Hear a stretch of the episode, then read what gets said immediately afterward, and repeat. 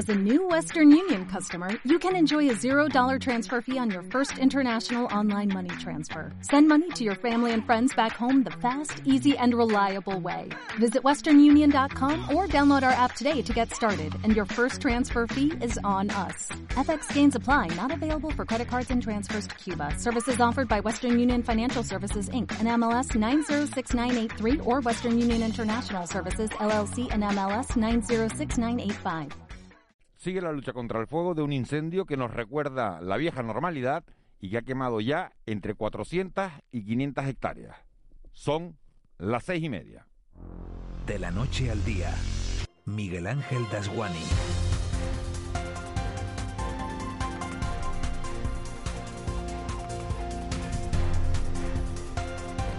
¿Qué tal?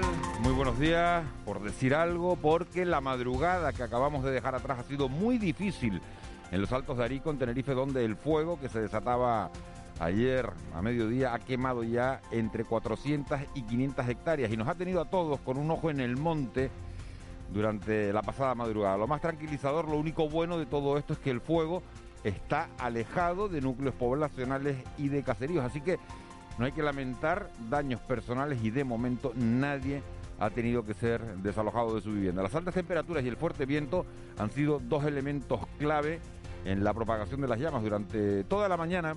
Vamos a estar muy pendientes de las labores de extinción de este fuego, trabajos que se van a reactivar por vía aérea desde que amanezca en Tenerife. Eso ocurrirá hoy a las 7 y 11 minutos y vamos a recabar la última hora información que nos vendrá de la mano del alcalde de Arico, de Sebastián Martín Pérez, del alcalde de Granadilla, de José Domingo Regalado y también del director del 112 Moisés Sánchez, porque el incendio se encuentra ya en nivel 2 y eso quiere decir que la extinción está en manos no del cabildo, sino del gobierno. El traspaso de esas funciones ocurría ayer sobre las 8 de la tarde. En función de cómo vaya evolucionando el fuego, de la información que podamos irles ofreciendo, hablaremos de otros asuntos, por ejemplo, de los menores no acompañados que llegan a España. La llegada de 1.500 a Ceuta esta semana ha vuelto a poner sobre la mesa el problema que originan este tipo de migraciones, ya que si sus padres no los reclaman, no pueden ser devueltos y entonces tienen que ser atendidos en suelo español. En Canarias, lo saben, hay 2.500 MENA, menores no acompañados, menores migrantes en esta situación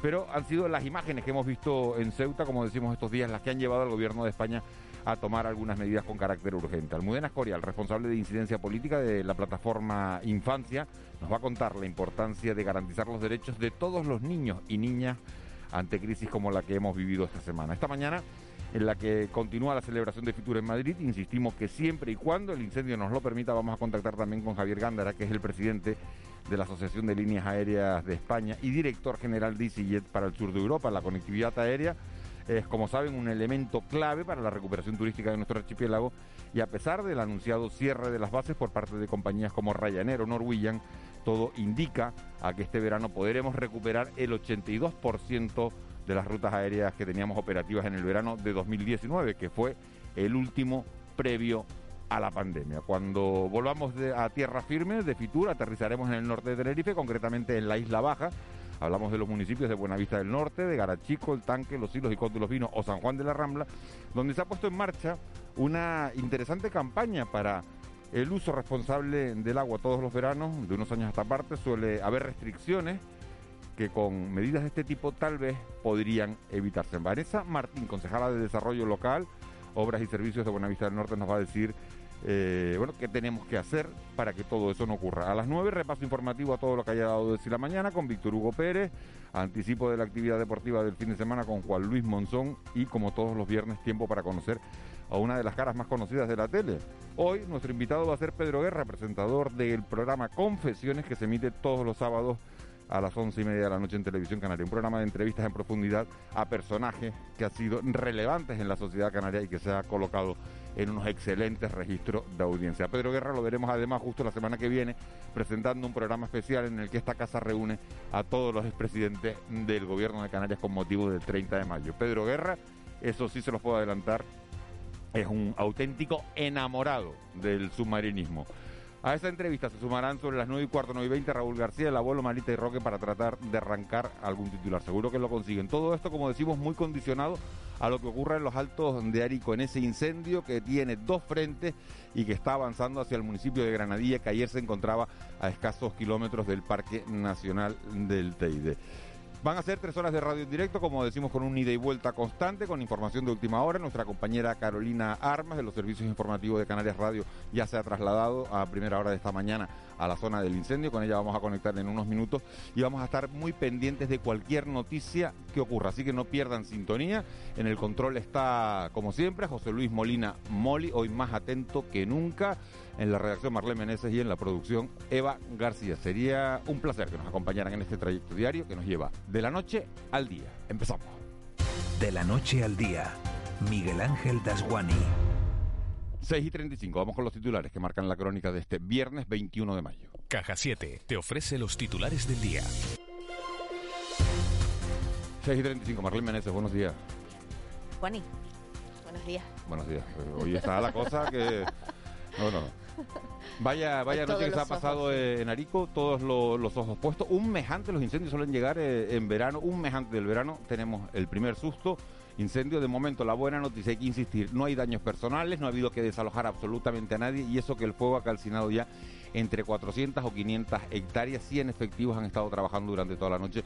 Vamos a empezar con este boletín de noticias, con ese incendio, como decimos, un centenar de efectivos terrestres trabajan en el control de las llamas. Así es, trabajan en el control de las llamas declaradas en el barranco de Chajaña, en el municipio tinerfeño de Arico, un incendio que se ha elevado al nivel 2 para permitir la intervención de la unidad militar de emergencia, cuyos 50 efectivos ya están trabajando sobre el terreno en las labores de extinción. Pedro Martín, presidente del Cabildo de Tenerife, lo contaba así a los compañeros de Televisión Canaria. El motivo de, eh, a las 7 de la tarde, a 7, 7 y media hora canaria, eh, ya me he solicitado que pasara a nivel 2, no tanto porque entendamos que el nivel de alarma eh, justificaría pasar a ese nivel, sino porque necesitamos la colaboración de la unidad militar de emergencia. nos indicaban que para que los militares pudieran entrar era necesario pasar a un segundo nivel. Con la llegada del día, cuatro helicópteros y un hidroavión trabajarán desde el aire en la extinción del fuego, mientras que en tierra un centenar de efectivos continúan el trabajo de controlar el incendio que se ha extinguido hacia la cumbre de la isla y afecta a más de 400 hectáreas. Además, hoy está prevista la llegada de otros 50 militares del destacamento de Gando, otras seis autobombas y una nodriza. Y el Cabildo de Gran Canaria ha anunciado que también se sumará con una veintena de efectivos de sus equipos forestales. Hablamos de una zona no exenta de dificultad como ha reconocido el propio presidente del Cabildo Insular. En horas de la mañana puedan nuevamente los medios aéreos empezar a trabajar en un lugar eh, muy complicado y, difícil de, poder acometer debido a lo escarpado y lo abrupto del terreno. Desde el Ejecutivo Autonómico se activó el Infoca, presidido por el consejero canario de Administraciones Públicas, Justicia y Seguridad, Julio Pérez, quien informó que la situación no era positiva porque además de tratarse de una zona de difícil acceso, se esperaba que esta madrugada el viento aumentara su intensidad. Lo único positivo es que no hay zonas pobladas. No hay riesgo de que se afecten núcleos de población, solo había un pequeño Mm, comparativamente lugar de esparcimiento, un centro de, diversión que se, se esta mañana por la policía local de Arico lo cierto es que el viento y el calor han complicado las labores de extinción del incendio. El fuego que se inició sobre las 11 y 45 de ayer por casas que ustedes desconocen en una zona de vegetación poco espesa y de pinar matorral bajo ha ido avanzando hacia la zona de la cumbre y al Parque Nacional del Teide. Pedro Martín, el presidente insular, explicaba en Televisión Canaria las características de este fuego.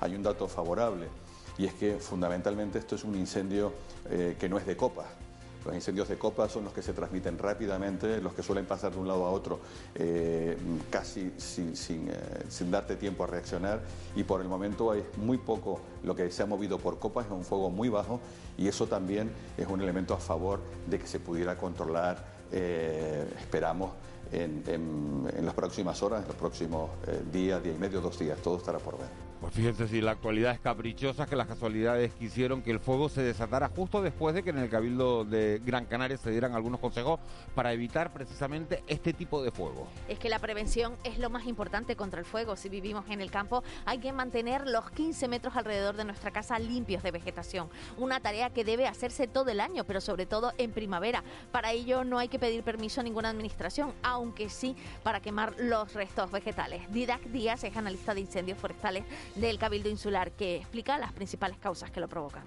El porcentaje mayor de inicio de incendios en Gran Canaria son dos causas. Las quemas agrícolas, que se escapan por no haber cumplido las, los condicionantes, y el tema de la utilización de maquinaria que genera chispas, por ejemplo, las radiales, las rocaflex, las motosierras, etc. Ahora se puede hacer bastante bien, pero esto en verano, si hay una chispa que cae en el pasto, un pasto seco, eso prende muy, muy fácilmente. Bueno, pues al margen del incendio, que vamos a estar muy pendientes, como decimos durante toda la mañana, hablamos un instante del asunto COVID. Canarias mantiene de momento los niveles de alerta sanitaria que ya teníamos y las medidas que estaban establecidas desde la semana pasada. A pesar de los incrementos en los casos en los últimos días, 179 en las últimas horas y una mujer fallecida tras contagiarse en un brote familiar. Además, el gobierno de Canarias mantiene las mismas medidas, como bien has comentado, contra el coronavirus, en espera de que el Tribunal Supremo decida sobre la posibilidad de establecer el cierre perimetral de las islas. Julio Pérez es el portavoz del Ejecutivo. La situación del que llamamos semáforo se mantiene tal como está no hay ninguna variación. Esperamos a lo que nos diga el Tribunal Supremo, que deberá decirlo a lo largo del día de hoy o de mañana, esperamos que sea así, y ahí habrá enseñanzas y habrá indicaciones legales justamente sobre el tipo de decisiones que tienen que ver con esta de la que hablo, que es el control de los accesos al archipiélago, cómo lo podemos hacer.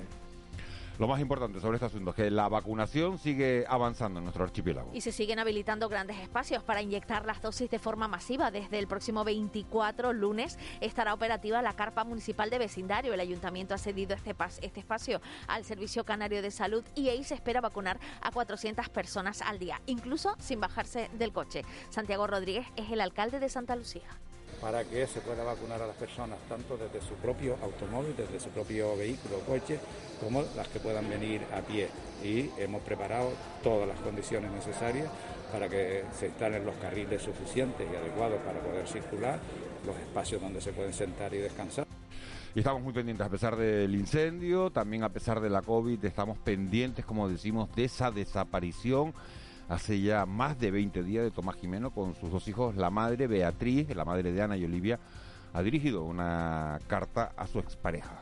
En ella le pide una señal para saber que las niñas están bien, al tiempo que le recuerda que el bienestar de las niñas es estar cerca de su familia. El portavoz eh, de la familia, Joaquín Amils, ha recordado a Tomás Jimeno, presunto secuestrador de las pequeñas de 1 y 6 años, que puede contactar por diferentes vías si tiene miedo a ser localizado, al tiempo que ha negado la vinculación de un velero en el Caribe con el caso e insiste en difundir las imágenes de las niñas para que se pueda aportar cualquier tipo de información. En la actualidad se ven unas 140 40 millones de veces al día en los cajeros automáticos de todo el mundo. Si él tiene miedo a que el teléfono esté, intervenido o cualquier cosa por el estilo, eh, puede ponerse en contacto a través de personas que tienen en común. Salir de casa con la sonrisa puesta hoy. ¿Quieres vivir la vida en plan fácil? Descubre un mundo de ventajas entrando en cajasiete.com barra en plan fácil y da el salto a Caja 7. Salta conmigo, digo salta, salta conmigo.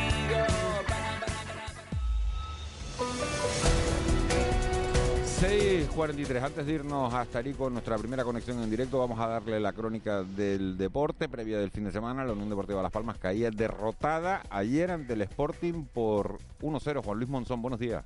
Hola, ¿qué tal Miguel Ángel? Muy buenas. La Unión Deportiva Las Palmas y el Club Deportivo Tenerife lograron esta jornada la permanencia matemática en segunda división y lo hicieron beneficiados por otros resultados, ya que ambos perdían sus partidos. Los amarillos caían 1-0 en el Molinón en un partido en el que su ataque fue Romo, incapaz de aprovechar tan solo una de las tantas ocasiones que tuvo en la primera mitad. El Club Deportivo Tenerife ya había caído en casa frente al Real Zaragoza 0-1 en un mal partido.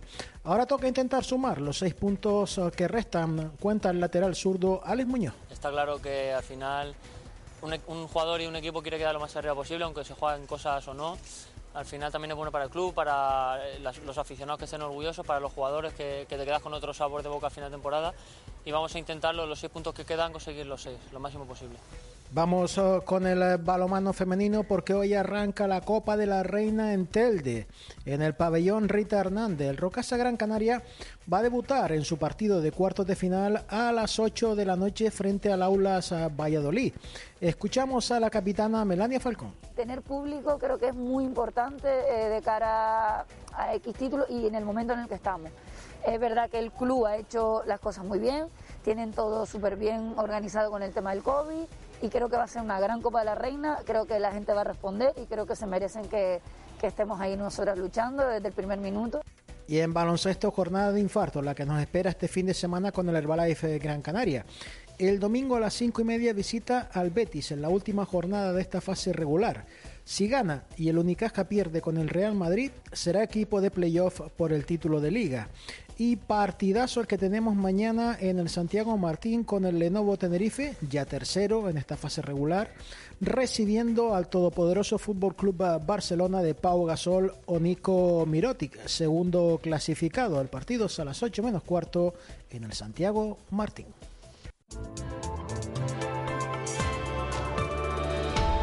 6.45. Hoy es casi más importante que nunca el tiempo. Marlene Menezes, ¿qué tiempo nos vamos a encontrar? Pues vamos a tener un viernes más propio del mes de julio que de mayo. El ambiente primaveral regresará el sábado por la tarde y las temperaturas el domingo en algunas zonas de, serán de más de 10 grados más bajas que las que de esta mañana. El cielo estará casi despejado. Aún así, no son descartables nubes bajas por la mañana y al final del día en la cara norte del archipiélago. Las más numerosas en Gran Canaria y Lanzarote, donde las encontraremos a menos de 800 metros de altitud. La temperatura se ve más altas que las de hoy. Las máximas podrán alcanzar y superar los 34 grados en muchas zonas de medianías del sur de Gran Canaria. El viento general moderado será del nordeste moderado con intervalos localmente fuertes en Lanzarote, Fuerteventura y en las vertientes sureste y noreste de las islas del mayor relieve. Son probables rachas de viento fuertes de más de, de 70 kilómetros por hora en las eh, mismas zonas que en los últimos días. Y en la mar también seguirá el viento fuerte y solo en las playas del suroeste de las islas de mayor relieve y en las islas del sur sureste, en Lanzarote y Fuerteventura protegidas del viento, el estado de la mar acompañará a las olas que no llegarán a un metro de altura. La previsión del tiempo fundamental en una lucha contra un fuego como el que está ocurriendo en los altos del municipio de Arico, en Tenerife. Así que en unos minutos vamos a conectar con nuestra compañera Vicky Palma, jefa de meteorología de Radio Televisión Canaria, para que nos dé una previsión exhaustiva de qué va a ocurrir en, en las próximas horas. Hoy, más importante que nunca, saber a qué hora amanece, porque a partir de esa hora van a poder empezar a volar de nuevo los helicópteros, también esos aviones anfibios o hidroaviones. Será a las 7 y 11 minutos cuando se produzca el amanecer hoy en Tenerife, así que a partir de esa hora eh, se podrá combatir el fuego desde la vía aérea. Hoy es el día de las personas que miramos por nuestra gente, de quienes nos hemos reinventado en busca de oportunidades, de las que cuidamos nuestras islas, logrando un modo de vida más sostenible. Sigamos transformando Canarias. El día es hoy. 30 de mayo, Día de Canarias, Gobierno de Canarias.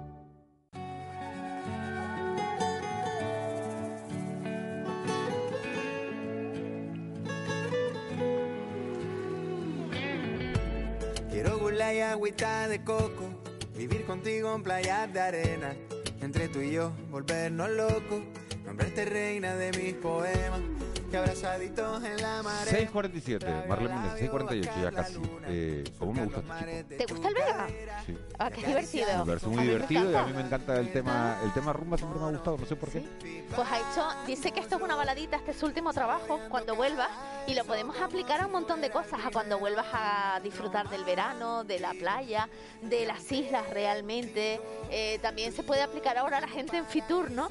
Ponérselo de banda sonora para que vuelvan otra vez a Canarias, ¿no? Al paraíso. Y ha hecho un vídeo maravilloso en Fuerteventura. Que vamos, que lo ves y te enamoras más de nuestras islas. Y eso es lo bueno que tiene el Vega, ¿no? Que va siendo el mejor pasaporte de las Islas Canarias.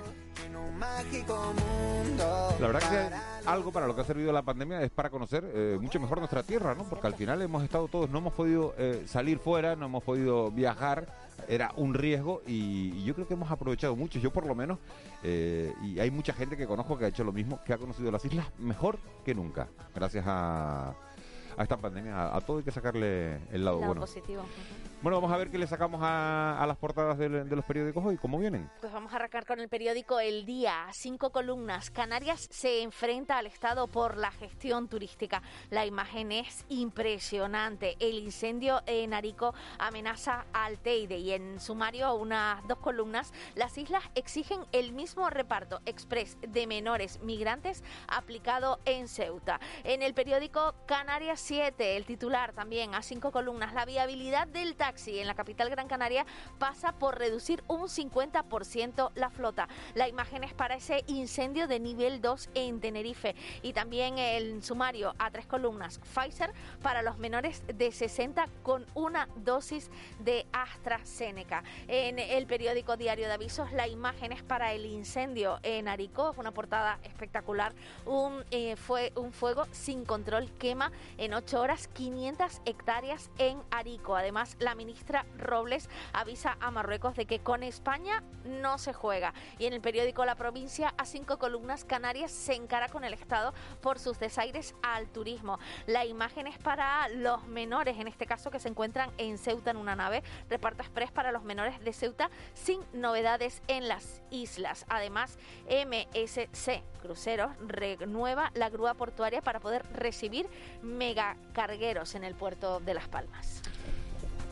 Pues ya lo ven los periódicos que abren con ese incendio. Fotos espectaculares. La verdad que tenemos unos fotógrafos de prensa buenísimos en este archipiélago. Hay fotos de portada de Andrés Gutiérrez.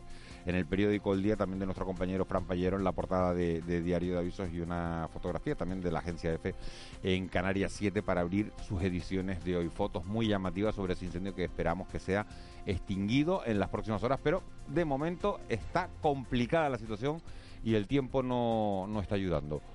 Vamos con la prensa nacional. En el periódico El País, el titular a cuatro columnas, Bruselas advierte a Rabat sobre las ayudas tras la crisis en Ceuta. La imagen de portada es precisamente para esos menores que se encuentran en una nave y esperando a ver qué ocurre con ellos en, en esa ciudad autónoma. Además, a tres columnas, Sánchez plantea una España más rica y más verde, pero envejecida. Y a una columna, Israel y Hamas acuerdan un auto al fuego después de 11 días de ataque. En el periódico El Mundo, Díaz y la esposa de Sánchez amadrinan a la rival de COE.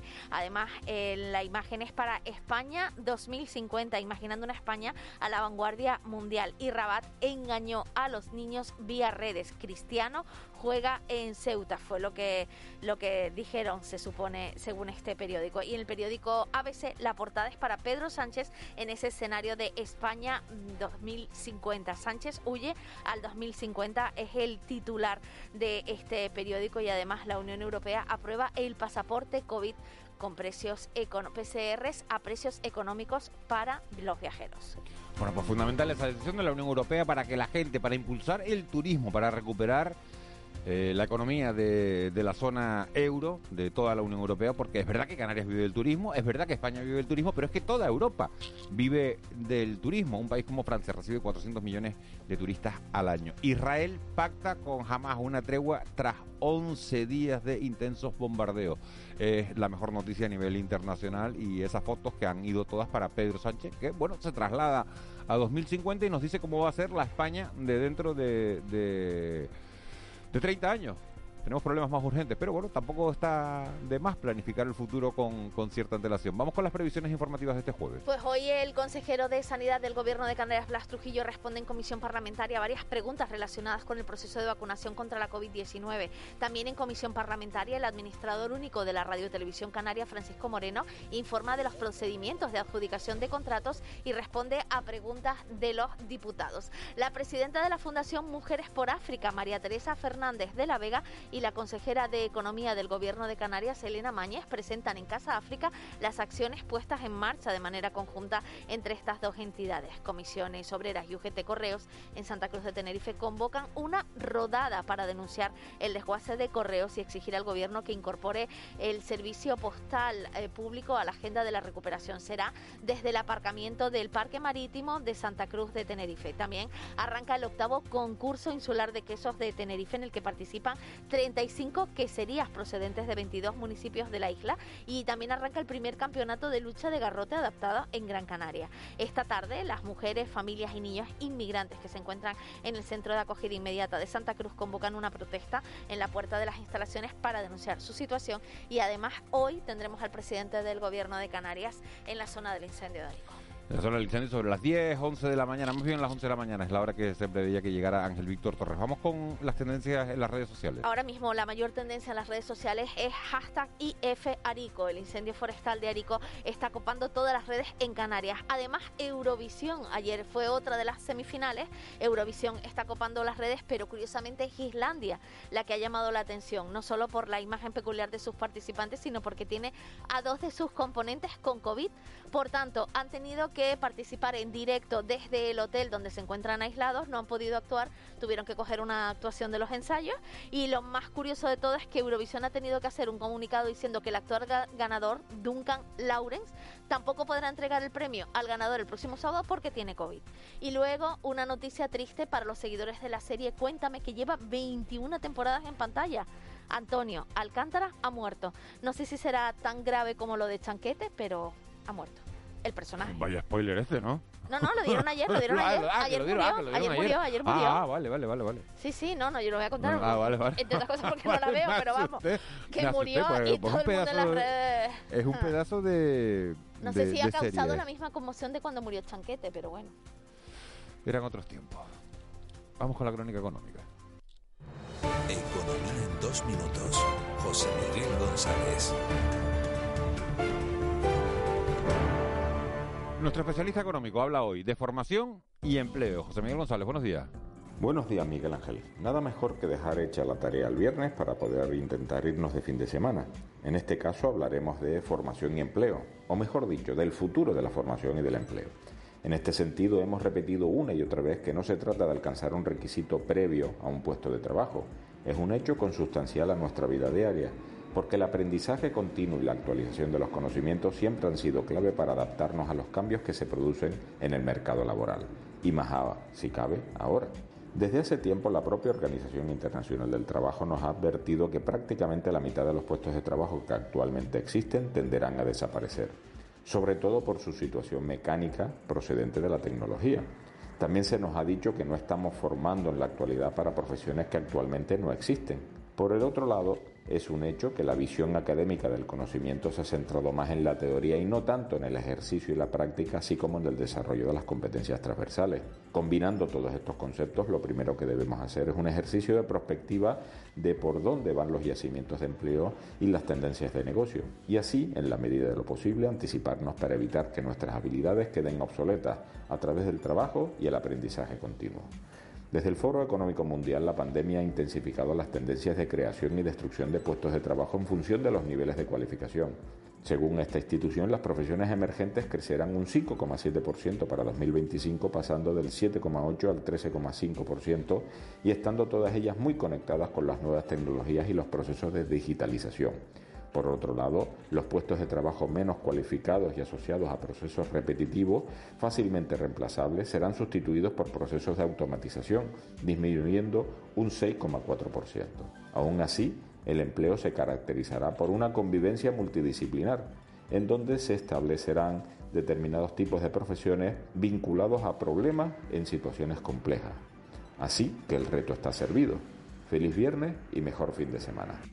Hoy es el día de las personas que miramos por nuestra gente, de quienes nos hemos reinventado en busca de oportunidades, de las que cuidamos nuestras islas, logrando un modo de vida más sostenible. Sigamos transformando Canarias. El día es hoy. 30 de mayo, Día de Canarias, Gobierno de Canarias. Sin saber, no sé por qué te encuentro ahora. No sé por qué tú te cruzas. 658.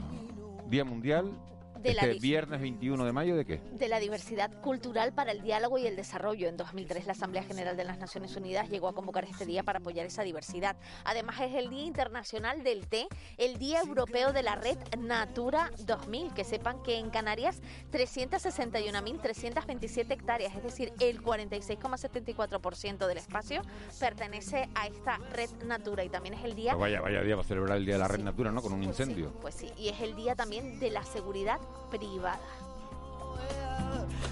Y el día del té, no me he tomado un té en mi vida. Creo que debo ser de las únicas personas que no ha probado el té. Pues no te viene mal, es un té, es bonito, es bueno. Ah, mira, y Molina me dice que tampoco. Dos. dato- Dos. Te voy a dar un dato curioso en efemérides. En el año 2003, ahora que estamos viviendo este calor, se vivió una máxima de temperatura 37,6 en el aeropuerto Tenerife Norte, en el aeropuerto de los Rodeos. Es una máxima histórica. Y también en 1980, la empresa Namco lanzaba el videojuego Pac-Man. ¿Te acuerdas del Come Coco? Pac-Man. Eh, Pac-Man. Pac-Man. no, Pac-Man. Pac-Man. pues eso, es el video, el comicocos de toda la vida. Es la primera cosa en inglés que digo mejor que tú. Sí, pues. La primera. El porque más... todas las demás soy un desastre. el juego más famoso de la historia. Oye, vamos a felicitar a Antonio Carmona, que es su cumpleaños. Dejar de quererte. Vamos con Carmona. No puedo vivir sin tu amor. Lo que yo quiero es mirarte de frente para decirte